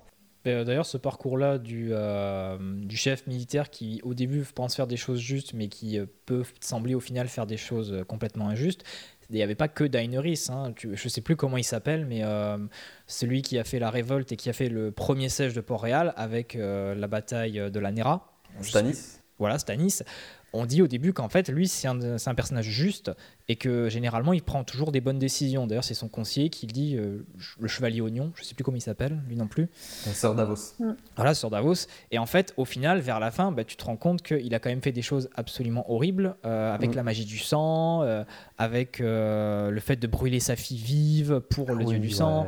Donc au final, il a un peu le même parcours que Daenerys. C'est-à-dire qu'au début, on le voit un peu comme un, libérateur qui veut re- libérer le trône euh, des Lannister, alors qu'en fait, bah, il a fait des choses horribles quand même, ce personnage. D'ailleurs, par rapport au, euh, fait que Daenerys décide, alors que euh, les sons de cloche, de cramer la ville, qui est vraiment un acte qui a, je pense, le, le, le mot à tout son sens, choqué des gens. Comme tu le disais, au bout d'un- jusqu'à maintenant, c'était un personnage qui était vécu comme positif, parce qu'elle a libéré les esclaves, et etc. Euh, je pense qu'il y a un mécanisme qui a été en jeu, c'est que beaucoup de gens ont dû projeter ce sentiment positif que la série nous a fait vivre, euh, nous a fait ressentir pour ce personnage-là, sur le personnage. Ce qui fait que les gens percevaient Daenerys selon leurs émotions positives, donc c'était une gentille. Et le fait que tout à coup, elle décide de cramer comme ça, dans un acte, mais complètement irraisonné, la ville, ça venait entrer en contradiction complète avec leur perception du personnage. Sauf que le personnage, depuis le début, enfin, moi par exemple, ça ne m'a pas étonné qu'elle fasse ça. Il n'était pas tout blanc dès le début. Et en plus, avant le massacre, il y a quand même les... exactement les mêmes plans que lors de la vision de Bran. C'était dans la Mhm. saison 4. L'ombre du dragon sur Port-Réal, les cendres qui tombent. C'était déjà annoncé dans la, dans la saison 4. Et, et- et je pense qu'un des mécanismes qui a fait que beaucoup de gens n'ont pas accepté ou ont été choqués de ce moment-là, c'est qu'ils ont confondu un peu ce qu'ils ont ressenti par rapport au personnage et le personnage lui-même. Et après, j'avais vu une autre vidéo, tu vois, elle sera en lien dans la description, euh, qui racontait un petit peu le développement de Daenerys. Et euh, le mec expliquait, euh, enfin, il a analysé la Daenerys par rapport au jeu des identifications. Euh, et que chez elle, donc il y a plusieurs identifications qui ont joué. Une des identifications, c'était celle à la bonne mère. Je crois qu'elle n'a pas connu sa mère d'ailleurs, il me semble. Non. Non, Euh, non. non. Mais elle a voulu incarner ce rôle de bonne mère, alors que ce soit envers ses dragons, envers les esclaves qu'elle a libérés, etc. Oui, les, les esclaves l'appellent Missa, Missa, qui veut ouais. dire mère. Voilà, En plus, mère des dragons. c'est ça. reine des dragons. Sauf que jusqu'à la- quand elle arrive à la saison 8, enfin, elle perd tout ça petit à petit. Et euh, le, le- le gars de la vidéo, il conclut en disant que au moment où elle est au sommet là, de, de, de Port-Réal avant de, de cramer la ville, elle se réidentifie à son père, qui était la seule identification possible, puisque l'identification avec la mère, elle, a- elle a perdu en- entre-temps. Et la seule identification possible qu'elle avait à sa disposition, c'était celle de son père. Et son père, c'était le Mad King, c'était le roi fou. Mm. Donc, elle shift en fait. Et elle, elle- elle- en fait, elle incarne son père. Elle, elle shift, elle change soudainement. Oui, voilà. Euh, et du coup, ben, ben, d'ailleurs, son père voulait cramer, euh, je sais plus pourquoi, déjà la ville aussi. parce qu'il était fou. Il avait Voilà. prévu de cramer toute la ville, oui. Et d'ailleurs, c'est quelque chose qu'on nous rappelle un ou deux épisodes avant. On te dit bien que quand un Targaryen est né, on jette une pièce pour savoir si euh, il est fou ou pas. En fait, on te parle de l'hérédité. Il y a quelque chose d'hérédité dans la folie des Targaryens. Et euh, c'était intéressant. Allez voir la vidéo pour avoir plus de détails. Mais il y a, il y a cette- cet enjeu des identifications qui, est, euh, qui peut expliquer son, son revirement. Si vous nous, excuse- Ouais. excuse-moi, Vas-y, si vous nous, euh, le temps que j'en parle, si vous nous écoutez sur PodCloud, alors il n'y aura pas toutes les vidéos directement dans la description, sinon ça, ça prend tout. Je mettrai un lien vers le blog qui vous renverra directement vers, toutes les sources. Euh, ne vous en faites pas. Oui, d'ailleurs, pour revenir à ce que tu es en train de dire, Florian, c'est que euh, il y, a un- il y a un tragique euh, point commun entre euh, Daenerys et Cersei. C'est Mm. que justement, les deux n'ont pas de mère ou n'ont pas connu Mm. leur mère. Elles ont un père qui est quand même euh, qui a fait des actions assez immondes, et les deux ont un attachement à leurs enfants qui est, euh, oui, justement maternel, et elles perdent leurs enfants, et c'est ce qui les fait vriller, les deux. Tout à Donc, fait. euh, Pas sous-estimer les relations avec les parents. euh, c'est le psychologue qui parle. Ah mais bien sûr, mais bien sûr, mais je veux dire. Je vois bien le gars, il arrive devant sa secrétaire. Il a connu ses parents ou pas Non. Aïe aïe Aïe, aïe, aïe. Amenez-moi une matraque, s'il vous plaît. Euh, oui, donc en gros, bah, il y a pas mal de personnages, qui, euh, de personnages, pardon, de personnes qui se sont retrouvées déçues parce qu'elles n'ont pas compris euh, ce, ce revirement de situation, mais aussi l'épisode est franchement choquant. Et bon, ça, c'est euh, une remarque à la con, c'est aussi, oh, on a vu Arya courir se trébucher à chaque fois. Bah oui, c'est pas des super-héros. Bah Ils ne sont pas parfaits. Et quand Arya voit un dragon, a priori, elle court. Enfin, enfin a priori, tout le monde courrait en cas de vue d'un dragon. Ça, ça, c'est vraiment le. Dans les films américains, de toute façon, les héros sont parfaits. Euh, ils font une course-poursuite, ils esquivent toutes les bagnoles, ils trouvent le bon chemin, tout ça. Ouais. Allez voir les films coréens. Oui, oui, allez. Allez voir les films coréens où les mecs sont essoufflés, se pètent la gueule. Quand le, quand le mec il fait une course-poursuite et qu'il a contresens, ben on flippe qu'ils se prennent une bagnole parce que c'est possible.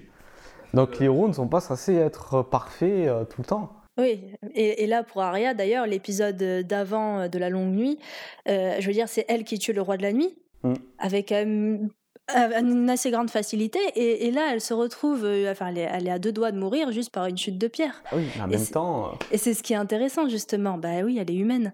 ah ouais, elle est dans une ville, euh, elle se, se donne des enceintes enfin, clôturées comme ça, elle se fait cramer par un dragon qu'elle peut pas atteindre. Enfin, je veux dire, compliqué de faire autre chose. hein. D'ailleurs, en, par- en parlant du roi de la nuit, la façon dont, dont je le vois, et je crois que. Alors, c'est un pigiste de JV Le Mag, qui écrit aussi sur Canard PC et Gamecult, qui a son petit blog. Je vous mettrai un lien vers un de ses articles dans la description. Euh, il a parlé des deux derniers épisodes de Game of Thrones et c'est très très bien écrit. Et il y a eu un mythe, et j'ai- j'ai essayé de, cre- de creuser dedans pour écrire un article qui devrait peut-être sortir à- à la rentrée, qui est que le roi de la nuit, on est d'accord, il fait renaître les morts, etc. Et moi, je corrèle ça au mythe de la chasse sauvage. C'est un mythe scandinave qui a parcouru, euh, qui est très présent notamment aux États-Unis, très présent en Angleterre, Écosse, Irlande, Europe de l'Est aussi, Europe centrale, y compris, qui sont que les morts reviennent pour faucher les vivants, globalement. Et en gros, le roi de la nuit, c'est la chasse sauvage. Mm. Sauf que les, les morts qu'il prend, ce sont les, les morts qui sont avec lui, ce sont tant des morts récents que des morts anciennes. D'ailleurs, on voit dans l'épisode de la longue nuit où les rois euh, Stark ressortent de leur Ouais. tombe avec leurs mains et tout ça. Et l'interprétation que j'en fais, si on considère ça comme le, le mythe, dans, dans un principe mythique, c'est que le roi de la nuit est celui qui se fait à tout le monde se rappeler l'histoire. Mm. L'histoire que tout le monde essaye d'oublier dans les carnages, dans les massacres, tous ces morts qu'on met dans des tombes ou dans des charniers reviennent pour rappeler à tout le monde le passé affreux de Westeros. Oui, et d'ailleurs, c'est pas pour rien qu'il y a ce rapprochement avec, euh, avec Bran. Les deux sont la mémoire. L'un est la mémoire de la mort, l'autre est la mémoire de la vie. Et Bran, en même temps, la mémoire de la vie, mais pas n'importe quelle vie. Une vie qui n'oublie pas son histoire. Bran est la corneille à trois yeux, il voit toute l'histoire de Westeros. Donc c'est lui qui peut rappeler à n'importe qui ne fais pas ça, ça s'est déjà passé. Mm. C'est un livre d'histoire vivant. Donc qu'il soit sur le trône à la fin, bien sûr, parce que lui fait la... est celui qui peut réconcilier le passé et le présent en une seule personne, grâce à, grâce à ses pouvoirs. Et vaincre le roi de la nuit, c'est une fois pour toutes vaincre ces fantômes qui nous reviennent inlassablement, que nous n'arrivez- que nous n'arrivons pas à vaincre. Ces fantômes qui, à chaque fois, euh, nous rappellent l'histoire, mais qu'on est, dont on, on est obligé de les conjurer. Euh, Halloween, c'est l'histoire de la chasse sauvage. Mm. C'est un rituel, c'est un mythe de la chasse sauvage. On se déguise en mort, on demande des bonbons ou la vie. Mm. Et vous avez énormément de mythes scandinaves qui en parlent. euh, Dans, dans le jeu vidéo The Witcher 3, ils la mettent en scène, je crois, non bah, Ou ça- oui, bah oui, C'est- il- le, principal antagoniste. bah, la chasse. bah voilà, ça s'appelle la chasse sauvage, c'est le même truc. Voilà, les, les morts euh, reviennent ou alors d'un. On parle un peu de jeux vidéo quand même. Voilà, ouais, l'émission qui parle de temps en temps de jeux vidéo. et donc, c'est l'interprétation que j'en fais. Et le fait de vaincre ce, ce roi-là, c'est OK, ça y est, on s'est rappelé l'histoire. Ouais. D'ailleurs, le fait que le roi de la nuit soulève les morts actuels, ça fait rappeler aux spectateurs c'est pas fini. Regardez tous les morts qu'il y a eu là, en ce moment même. Vous vous en rappelez pas? Moi, je vous les rappelle. Et il les relève. Ce que tu dis, c'est intéressant parce que dans l'univers de euh, World of Warcraft, euh, il y a la race des morts-vivants. Mhm. Donc, du coup, qui rassemble, euh, je crois, des morts-vivants de, de chaque race, mais il y a- il y, a beaucoup d'humains. Et les humains euh, répugnent les morts-vivants. Mhm. C'est une race qui ne peuvent pas blairer et qui mettent à, à distance. C'est pour ça qu'ils ont rejoint la Horde, qui accueille les peuples rejetés par l'Alliance. Parce que ça rappelle ce que tu dis là. Et vraiment, ils sont, ils sont virulents envers les morts-vivants. Parce que, ça, à mon avis, ça vient le- leur rappeler quelque chose du passé. Parce qu'ils ne sont pas tout blancs, l'Alliance. Ça vient leur, rapport- leur rappeler leurs conditions humaines en fait. Tout à fait. C'est ça, oui. C'est les... tous les puissants. Tout homme doit mourir. Euh, Valar Morghulis, Mm. Tout a été rappelé dans, dans, ce- dans cet épisode-là et aussi eh bien dans ce, ce tragique épisode du sac, du massacre de, de Mm. Port-Réal, jusqu'au moment où Tyrion va tenter de convaincre une dernière fois John que qu'il faut tuer Daenerys parce que. Avant Tyrion, il y a quand même quelqu'un d'autre, un autre personnage qui Oui, lui rappelle. Oui, Mais Varys est mort tout simplement parce qu'il a commis les mêmes erreurs que Eddard. Il a parlé de ses plans. Mm. Il ne, tu ne dois jamais. En plus, il est le maître des chuchoteurs, mais le problème, c'est qu'il faisait confiance à Tyrion, à juste titre. il a est pas assez chuchoté pour le coup. hein. Il a parlé trop fort. Effectivement, il a un poil parlé un, un- un peu trop fort. Mais euh, oui, il y a Varys qui a essayé, mais il n'était pas assez subtil. Par contre, le dialogue est très bien, de, notamment par le- l'incroyable jeu de, de l'acteur qui joue Tyrion, Peter Dinklage, Mm. où il fait un résumé de la série, où elle rappelle quand elle a massacré les, les nobles d'Astapor. Tout le monde a crié euh, joie Daenerys. Quand elle a massacré, machin, on a tous dit joie Daenerys, alors que, eh bien, gagné en puissance. Et là, le massacre de Port-Réal euh, vient de nous rappeler eh bien, que la guerre fait des morts. enfin, c'est très Et- con, mais- Et, surtout, ce qui est intéressant, c'est que Jon Snow, euh, on pourrait le voir simplement comme un personnage qui est aveuglé par l'amour. Mhm. Parce qu'à chaque fois, il essaie de, de rationaliser un peu ce que fait Daenerys quand il est un peu son porte-parole. Ce qu'il dit, c'est marraine. Mais euh, dans l'épisode euh, 5, durant le massacre de Port-Réal, en fait, on le voit en conflit. Alors, par exemple, il dit à ses hommes de ne pas participer au massacre des soldats, mais surtout, il en vient à tuer un homme de sa propre armée. Quand il sauve justement une femme qui va se faire violer par un soldat, il le tue. Enfin, quand même, comme acte militaire, c'est quand même une autre tradition de, tuer un homme de sa propre. Et cette scène-là, elle marque vraiment le conflit. C'est-à-dire que là, il a dépassé, enfin, il se questionne vraiment sur ce qui, ce qui est en train de se passer, son allégeance à sa reine. Je pense que le discours de Tyrion a pu faire l'effet, parce qu'il n'est pas juste aveuglé par Daenerys. En fait, il est en conflit depuis longtemps. C'est juste que socialement, il essaye de justifier un peu sa reine, mais euh, au fond de lui, quand même, il se pose déjà des questions. Je trouve que cette scène est très marquante pour ça. Mais les deux, hein, Tyrion et Snow, ils sont, euh, ils sont hébé- hébétés à ce moment-là. Ah ouais, mais comme nous, hein, enfin, Voilà. C'est une, une horreur sans nom cet épisode. hein. Puis, euh, la et puis malheureusement, après, c'est cet épisode-là où, à partir du moment où Daenerys meurt, on sent que c'est expédié ce qui arrive par la suite. On aurait aimé plus de développement, mais bon, après, pour diverses raisons, on n'a pas pu développer. Quelque part, tant mieux. Parce que euh, au moins, la série, là, n'a pas trop perdu son temps. Déjà que dans la saison 7, on sentait les facilités scénaristiques. Donc c'est très bien qu'elle se coupe euh, à ce moment-là, vu qu'en plus, les, les livres, bah, il n'y en a plus. Ils sont en cours, ils sont en cours d'écriture. Mais le, le, le, choix de Bran fait, fait beaucoup parler. Beaucoup de gens ne- Dans le choix de Bran, c'est avec ce qu'on a dit tout à l'heure, c'est celui qui fait la paix avec l'histoire. Tout à fait, bah, c'est l'argument il, il de ne vit pas dans le mythe en plus, c'est-à-dire dans une histoire euh, de- du beau, merveilleux, mythe, joyeux, etc. Lui, il sait tout ce qui s'est Oui. passé. C'est l'argument de Tyrion. Il fait ses notes mémoire. Donc il connaît tout le passé, c'est lui qui, qui, qui a pu diriger au mieux. Euh, et puis aussi, de tous, et ça on nous le raconte dans, dans l'épisode, c'est le plus désintéressé. Parce que quand on commence à dire, bon, mais qui se présente, il y a, je sais plus, l'oncle de Sansa, qui, on dirait qu'il fait un entretien d'embauche. Il arrive, voilà, moi j'ai ci, j'ai ça, j'ai ça, j'ai ça. Et euh, j'adore quand elle dit, allez, c'est bon, arrête. Donc déjà, lui, il était intéressé par le pouvoir. Et, celui à qui on, personne s'attendait à ce qu'il le revendique, c'était Bran, parce qu'il avait dit à un moment donné que, euh, bah, en étant devenu la, corneille aux trois yeux, il, sort un peu de l'humanité, il a atteint un autre stade, donc il est un peu au-dessus de la condition, euh, de ce qui se passe au niveau des, humains. Donc c'était le plus désintéressé. Donc c'était un choix assez justicieux. Et moi, ça m'avait fait penser euh, à ce que Kant développe dans, je ne me rappelle plus le nom de son texte, l'histoire pour une cosmologie, euh, non. Euh, bon, en fait, il réfléchit sur le siècle des Lumières et il pose la question du maître éclairé. Qu'est-ce que les lumières? Le, le siècle des Lumières avec toute cette révolution de la pensée humaine, de la Non, philosophie. non, non, le, le nom du texte. Ah, euh, je sais plus, je te le mettrai en. Ah, ok, en ouais. truc. Et, euh, et- et en fait, quand il fait le constat, qu'il dit bon, ben, l'homme est un homme égoïste par nature. Et pour qu'il sorte de cet égoïsme, ben, il faut qu'il est obligé de vivre en société. Le problème, c'est que la société doit être dirigée par un homme. Sauf que l'homme qu'il dirige est, un homme, il est égoïste aussi. Donc comment faire pour qu'il agisse pour le bien commun et pas pour son propre euh, désir?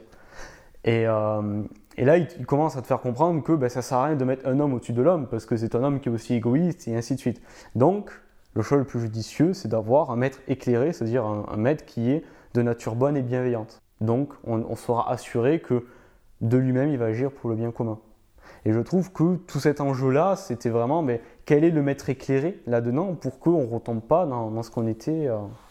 Et moi j'ai un pote qui m'a dit, lui, ça lui fait penser au, c'est quoi, au maître philosophe de Platon ou euh, une, référence un peu, un peu plus ancienne que Kant, mais ça on reste dans, l'idée. euh, Et c'est un choix très osé de la part de la production aussi, parce que, enfin, au-delà de ce que tu dis sur Bran, c'est aussi peut-être l'acteur le moins charismatique de la série, celui qui fait le moins rêver. Et ils ont quand même osé le mettre sur le trône, c'est-à-dire qu'ils se sont dit, oui, mais ils ont beau être euh, justement beaux, ils ont beau être riches, ils ont beau être forts, puissants, bah c'est pas toujours ceux-là qui vont sur les trônes. Et c'est ce qui se passe aussi dans la vraie vie. Hmm. C'est pas toujours les plus beaux qui sont présidents de la République. Par contre, ce sont toujours ceux qui veulent le pouvoir. Ah, Il y a eu des erreurs. hein. non, mais par rapport à ça, si on continue ce Oui, oui. parallèle-là, parce que les mythes, alors c'est, un- alors si vous êtes sur Twitter, vous avez Actual Moyen Âge qui fait souvent des, des sorts, c'est-à-dire des suites de discussions sur le Moyen Âge, tout ça. Et je crois que c'est lui qui a fait un sort sur les mythes fanta- sur les les mythes, euh, non, pas ça, les, les histoires fantastiques, genre Seigneur des Anneaux, etc. Mm. Où ceux qui veulent le pouvoir ne sont pas à même à prendre le pouvoir. Mais ça, on l'a dit tout à l'heure, c'est généralement le plus désintéressé. Aragorn, bah, il est obligé de prendre le pouvoir à un moment parce qu'il y, a- il y a un timbré à, la- à sa place. Mm. Et il faut quelqu'un pour diriger le Gondor durant cette guerre. Je pense qu'on a fait le tour? bah, Non? ouais. Oui, oui. Bah, De toute façon, on a parlé de toutes les petites controverses qu'il y avait par rapport à cette fin de saison. euh, Conclusion? Oui, non, je voulais juste revenir sur le, le côté euh, avoir conclu euh, juste en 6 épisodes, Euh, alors qu'on sait très bien que c'est pas un problème de budget, parce que la série a un tel succès. euh, et puis même si ça représentait trop d'investissement d'un seul coup, ils auraient pu couper la saison en deux et la faire sur deux ans, comme ça se fait de plus en plus. Par exemple, Vikings, c'est le cas. Maintenant, ils font des saisons sur deux ans. Je pense qu'il y avait une vraie volonté de condenser un petit peu ces 8 ans, euh, épurer un petit peu cette intrigue, parce que c'est vrai que c'est une intrigue qui est riche euh, de, complots, euh, riche de conséquences d'actions précédentes. Et à mon avis, l'avantage d'avoir fait ça, c'est qu'on on retourne à un, à un final qui est un petit peu plus, pas simple, mais euh, plus direct, euh, limite un peu plus manichéen que ce que ça l'était d'avant. Voilà, Daenerys le- la tarée qu'il faut abattre parce que euh, sinon elle va cramer le monde entier. Mais en même temps, tout le monde peut la comprendre cette fin.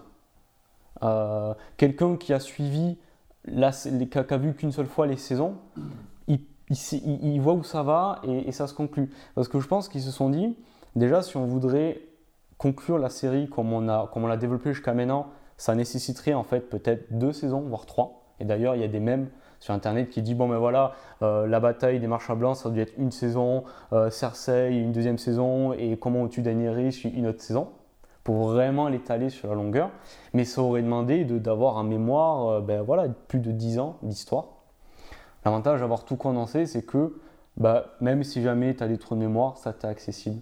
Et ça évite The Walking Dead, Voilà. qui s'étend et les- ça. ils veulent continuer à l'infini. Et euh. du coup, je, je pense qu'ils ont fait ce choix-là pour euh, rendre la fin accessible parce que sinon, jamais, ma main au feu que beaucoup de gens ben, n'auraient pas compris la conclusion parce qu'il aurait fallu se remémorer des, des choses qui se seraient passées à la deuxième saison, qui amenaient une conséquence à la quatrième saison, et etc. Là, au moins, tout le monde y a accès. Alors, c'est un peu abrupt. C'est vrai qu'il y a certains développements qui auraient pu être un petit peu mieux sentis. Alors, les batailles, ils ont réussi à les faire vivre. Et c'est vrai qu'il y a certains basculements, comme celui de, de peut-être qu'il aurait nécessité une ou deux scènes en plus pour vraiment le faire ressentir, pour que personne ne passe à côté. Mais je pense que c'était une contrainte euh, pour être sûr que tout le monde comprenne et passe pas à côté de la fin. Non, c'était pas une fin sensationnelle, ni fun, ni rien ouais, du tout. c'est- juste une fin logique en fait. Et euh, c'est assez courageux quand même, on peut le noter, parce que la plupart des séries essaient de faire des fins euh, qui resteront dans, dans- dans les mémoires, sauf que là c'est juste logique. Bah ouais. Bien justement, peut-être parce que c'est une série qui n'a pas voulu écouter euh, bêtement euh, les avis de tout le monde d'Internet, parce que si tu écoutes tout le monde, eh bien tout le monde est capable de te faire la série de l'histoire Si euh, qui, qui marquera si l'histoire. les gens, Jon Snow aurait fini sur le trône. euh, Voilà. Ouh, fin. Alors que justement, moi je trouve le- le- la fin. Euh, c'est Chef Teco qui disait, mais on a l'impression que les personnages sont il pas a rien compris à la série. sont euh, pas, ouais, mais il dit, ils sont pas récompensés à la hauteur de leurs efforts. Et par exemple, Jon Snow, ce que je trouve génial de la- de l'avoir fait conclure comme ça, c'est que du coup, toute son histoire est un sacrifice. Mais- Et c'est tellement beau. Mais, mais si, il est récompensé à la hauteur de ses efforts. Il n'a jamais trouvé sa place, il s'est battu dans un monde Mhm. dans lequel il n'avait pas sa place pour au final à la fin de la trouver, eh bien dans le Nord. Bien sûr. Seul, sans contrainte de l'ordre, de machin truc, il a jamais eu sa place dedans, donc il a tout f- et il a tout fait pour se battre, pour qu'à la fin Tyrion avec un petit clin d'œil, ouais, tu iras garder le mur Mais tu vois, et retrouver sa tu liberté vois, si jamais il aurait eu le 32 fer, il n'y aurait pas eu cette notion de, de- de- de sacrifice. aussi, oui. Et, et je trouve ça super joli. Il dit, mais putain, oui, le mec, tout ça, ça a été un long sacrifice. Et enfin, les combats perdus d'avance, c'est les plus beaux de toute façon. Et son mérite aussi, John, eh bien, c'est déjà de voir ses sœurs saines et sauves. Mm. Parce que John, à partir du moment où il a su que ses sœurs, que ses sœurs étaient en vie, il s'est battu pour sa famille. Sansa est sur le trône du Nord, elle a réussi à avoir son indépendance. Mm. Arya, elle a toujours voulu être indépendante, elle a jamais voulu les histoires de trône, tout ça. Bah, qu'est-ce qu'à part Bah ouais, elle prend un bateau et elle va explorer. Au moins, là, t'es sûr que, que, que t'as la paix. Tout le monde a, a été récompensé, sauf ceux qui sont morts. Mais. mais Oui, enfin, puis euh, personne n'a dit que c'était une série religieuse. Enfin, je veux dire. euh,